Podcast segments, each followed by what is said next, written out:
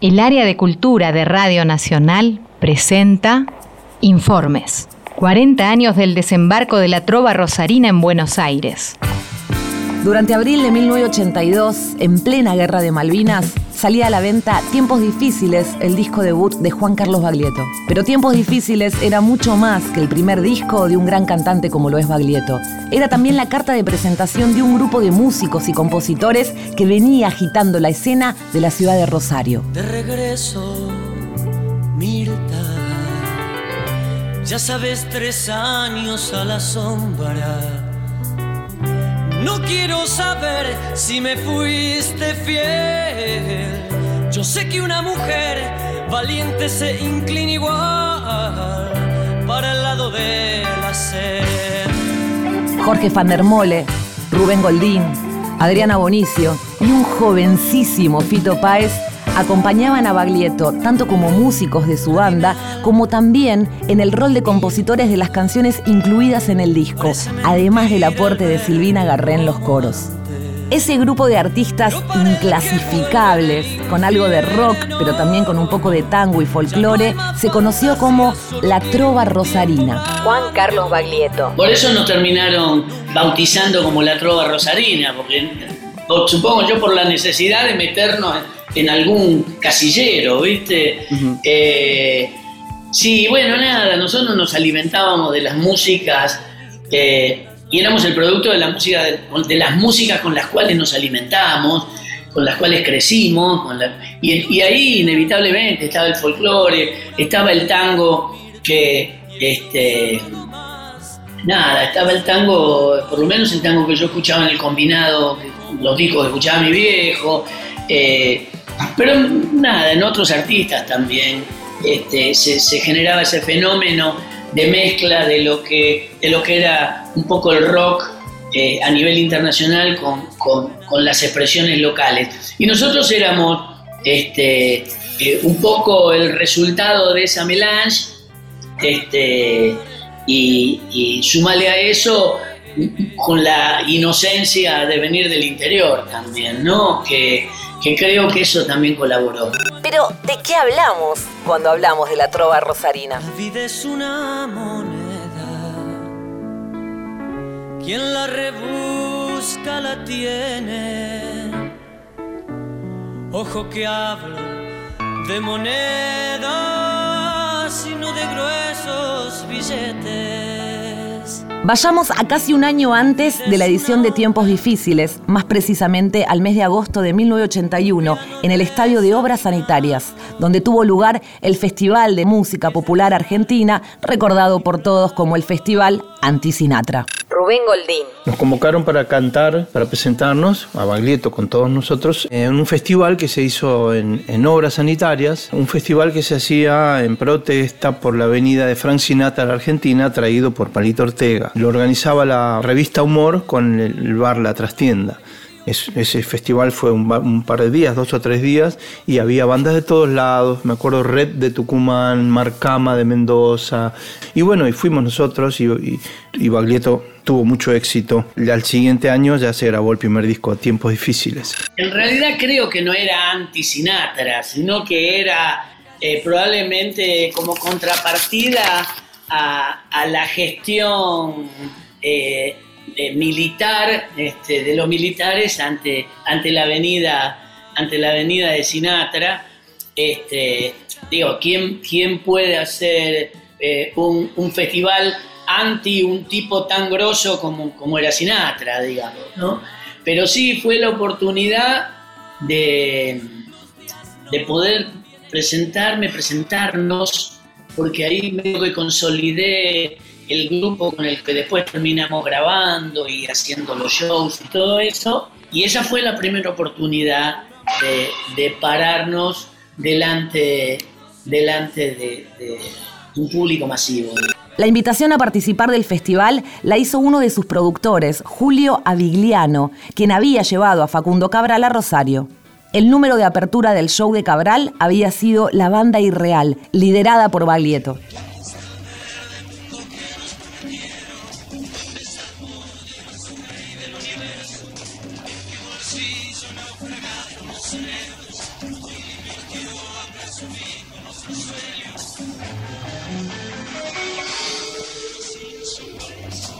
Llegó una carta en ese momento física que nos invitaba a participar de este, de este festival. Este, y sí, fue, fue el comienzo de la historia.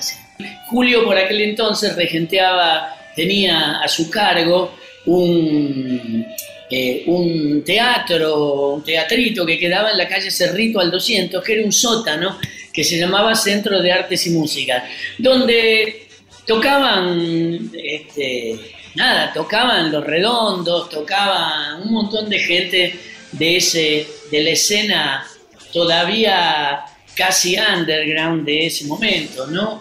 Nosotros fuimos ahí a tocar con Irreal, eh, la verdad que no fue como el culo, este, eh, fue muy poca gente a vernos y qué sé yo, pero el tipo se había quedado con el recuerdo de, que le había gustado. Julio recordaba esa, esa situación y después fue a Rosario como, como manager, como representante de Facundo Cabral.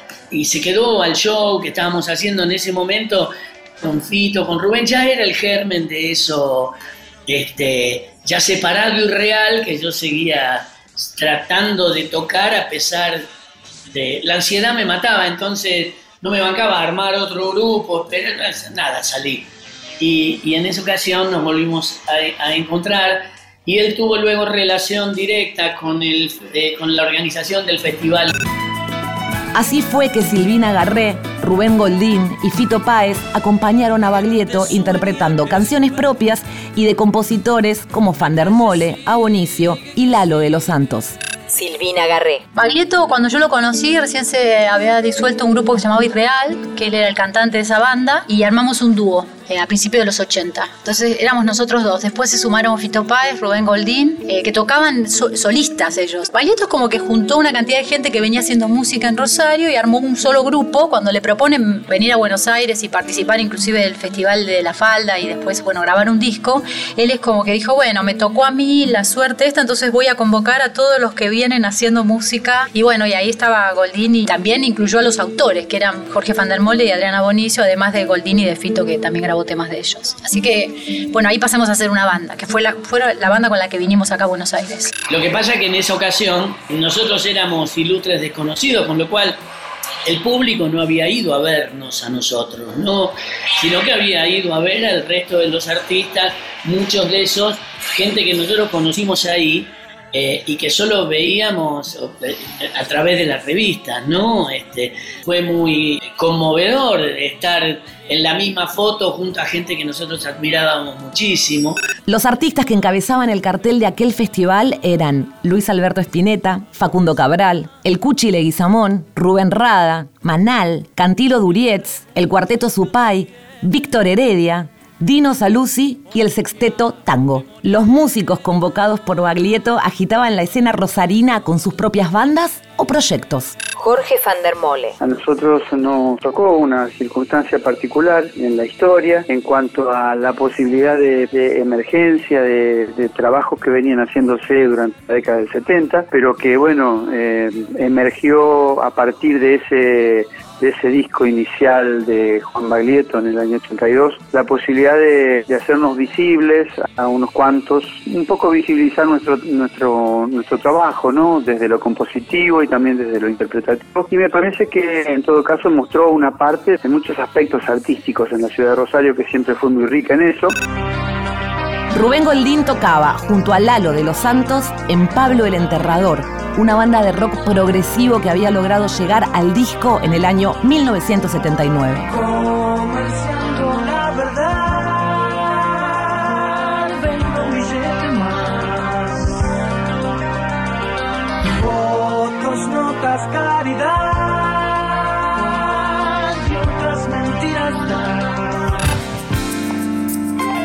En los primeros días de 1982, Baglietto y su banda se habían consagrado como artistas revelación en el Festival de la Falda, una plaza muy importante por aquellos años, en la que tuvieron la oportunidad de tocar en dos fechas consecutivas. Se consolida la posibilidad de grabar el disco, lo grabamos en noviembre del 81 y sin eh, sí que hubiera salido aún el disco y gracias a un cassette que le hacen llegar a Mario Luna, que es el organizador del Festival de la Falda, nos invita a participar de esa edición, de ese festival al cual yo había ido como público años anteriores, ¿no? Y, este, y ahí fuimos, pero el disco no había salido, el disco sale creo que en abril, una cosa así, del 82 o sea que éramos, seguíamos siendo ilustres desconocidos. Para la segunda fecha, la gente ya cantaba alguna de las canciones que tocaron el día anterior, en especial Mirta de regreso. Y ahí sucedió esto de que actuamos un día y al día siguiente este, llegaba tarde Pedro y Pablo por algún inconveniente que habían tenido con el transporte y, este, y nos propusieron actuar nuevamente. Y fue como una, la consolidación este, por lo menos la consolidación frente al público cordobés.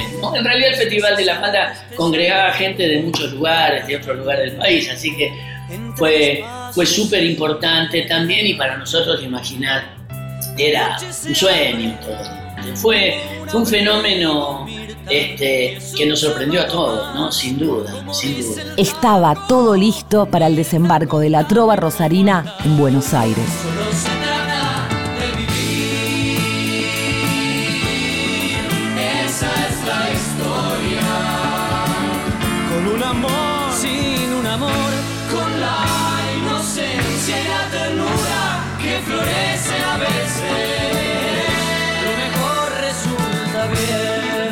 Primer momento, el disco iba a llamarse Tiempos de Guerra.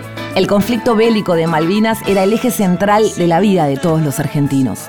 Adrián Abonicio. La trova rosarina vino al mundo en la época del embarazo, estábamos en embarazo en dictadura. Tuvimos un parto sangriento gracias a que murieron más de 300 pibes y los que murieron después que se suicidaron. O sea que nosotros estamos hermanados a la tragedia. De ahí que el primer disco de Gaglietto habla tantas tragedias. No se habla de Malvinas, pero también se habla de desaparecidos, de, de fracasos individuales que llegan a fracasos grupales. Por esos días, una disposición de la dictadura de prohibir la música cantada en inglés generó una amplia difusión de artistas de la canción popular y del rock argentino. Recordemos que hubo una, una prohibición oficial de difundir música en inglés en ese momento. Por lo tanto, las, discográficas argentinas también comenzaron a necesitar eh, producir discos en nuestro idioma, de modo que fue un factor más fue un factor importante eso. Yo no puedo determinar cuán definitorio haya sido eso, pero eh, eso indudablemente existió. Muchas discográficas empezaron a,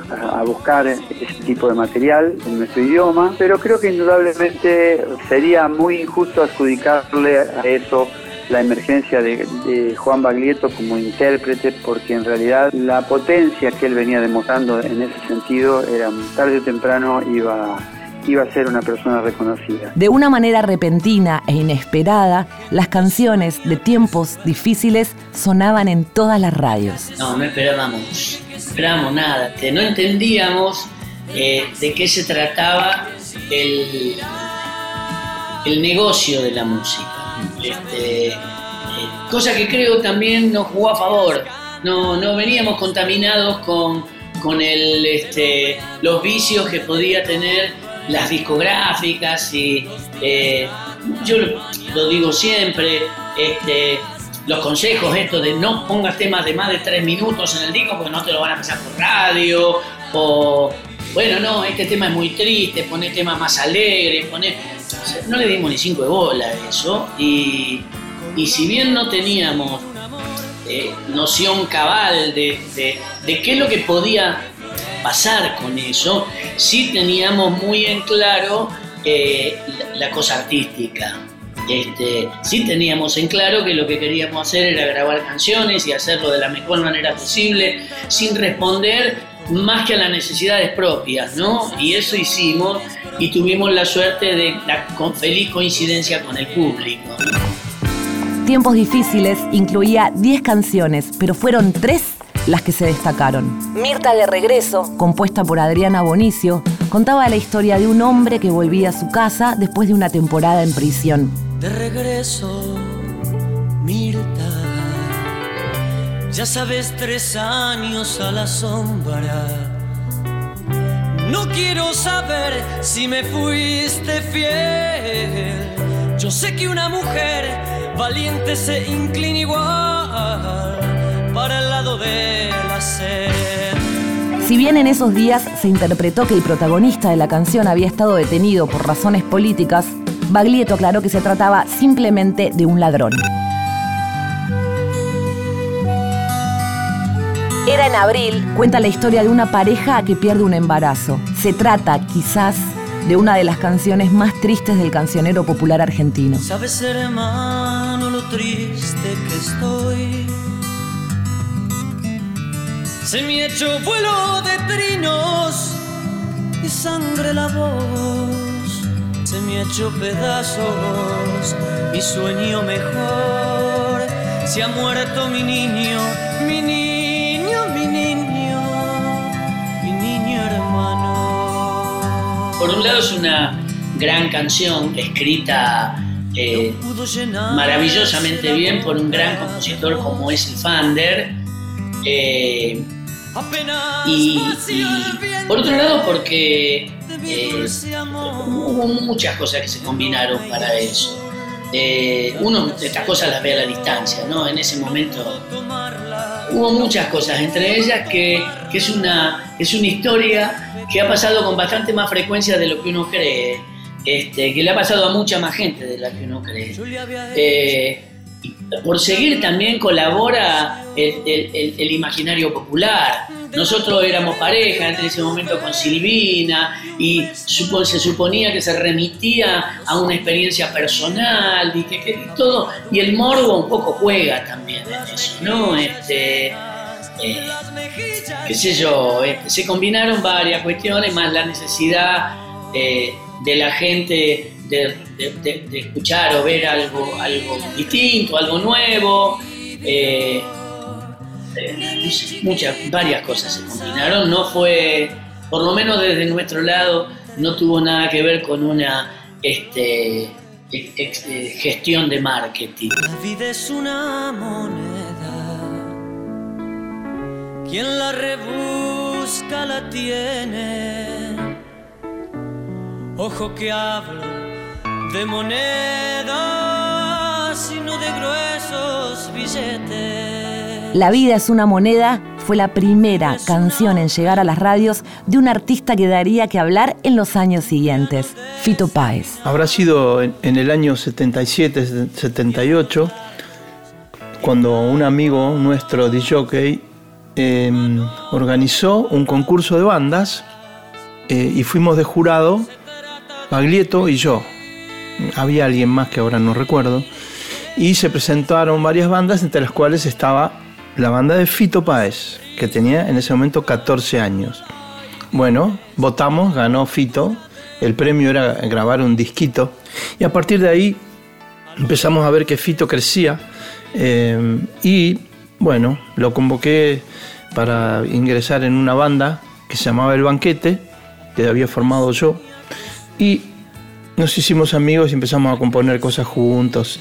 eh, y bueno, ahí ya empezó, digamos, empezó a tomar vuelo Fito porque empezó a cantar con otras y tocar con otras personas, eh, con otras bandas, lo llamaban de todos lados. Tiempos difíciles fue presentado el 14 de mayo de 1982 en un estadio Obras repleto. Esta vez sí, el público había ido especialmente a ver a la trova rosarina. Tenía tanto miedo que creo que la mitad de las cosas las borré, ¿viste? Pero no, yo me acuerdo un montón de cosas, pero me acuerdo sobre todo de cuestiones eh, más íntimas. O sea, yo no lo veía a mi mamá y a mi papá hacía bastante tiempo y mi mamá estaba enferma y me acuerdo de esas cosas, me acuerdo, sí, me acuerdo del cagazo, me acuerdo del miedo, eh, me acuerdo de, de- de- del hecho de que para mí era increíble que toda esa gente hubiera venido a vernos a nosotros, ¿no? ya no era un público prestado, no le estábamos usando el público a otro. Este, y me acuerdo de gente que no pudo entrar y se quedó un montón de gente afuera, me acuerdo de anécdotas como que había un cana que cambiaba la entrada por relojes, este, y me acuerdo sobre todo mi mamá y mi papá sentados ahí al medio de la platea y fue muy emocionante, fue muy recontra emocionante.